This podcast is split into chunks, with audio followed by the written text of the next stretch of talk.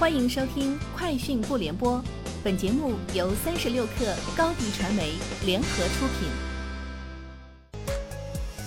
网罗新商业领域全天最热消息，欢迎收听《快讯不联播》。今天是二零二一年一月十五号。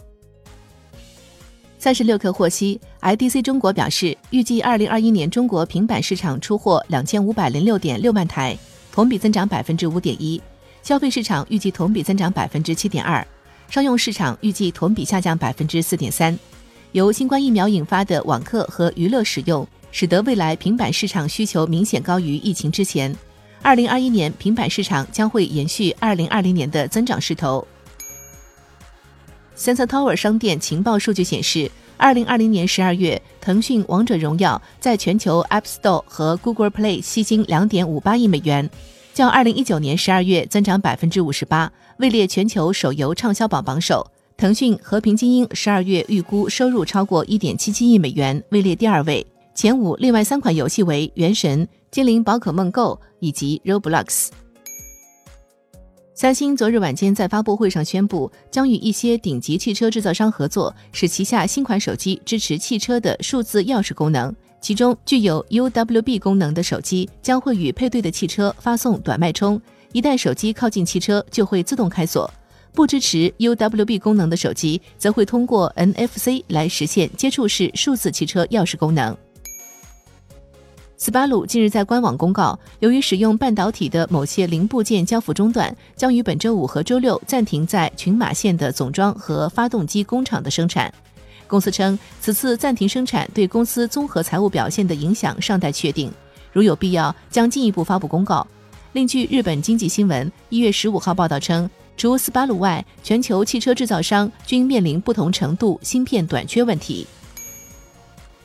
继二零二零年五月亚马逊全球开店南京办公室设立并投入运营后，今年亚马逊全球开店将继续加大在江苏的投入，立足南京、辐射苏州、常州、无锡、南通、徐州等城市，通过完善本地专属服务支持团队，深入开发江苏特色产业带。推动出口跨境电商产业服务集群建设，深化卖家教育和服务四大发展策略，帮助江苏当地优秀传统企业开拓出口跨境电商新模式，加速数字化转型，抓住业务增长新机遇。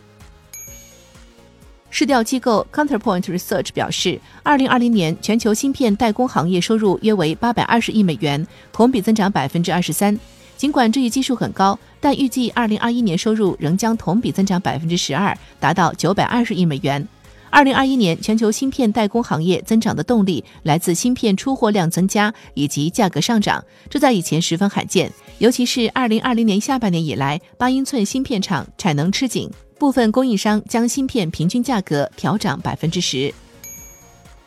天风国际分析师郭明基最新报告称。Apple 将在二零二一年三季度推出两款全新外观设计的 MacBook Pro，并预测采用仅有十六寸 MacBook Pro 的热管散热设计。MacBook 总出货量在二零二一年显著增长百分之二十五到百分之三十，至两千万部。双红与奇宏两家热管供应商将同时受益于整机出货成长与规格升级两大驱动。Apple 目前仍在积极测试 iPhone 用 VC 散热系统。若 VC 的可靠性能顺利改善，则最快可能在二零二二年高阶 iPhone 将采用 VC。以上就是今天节目的全部内容，明天见。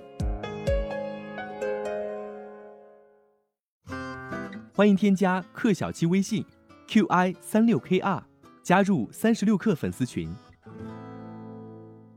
高迪传媒为广大企业提供新媒体短视频代运营服务。商务合作，请关注微信公众号“高迪传媒”。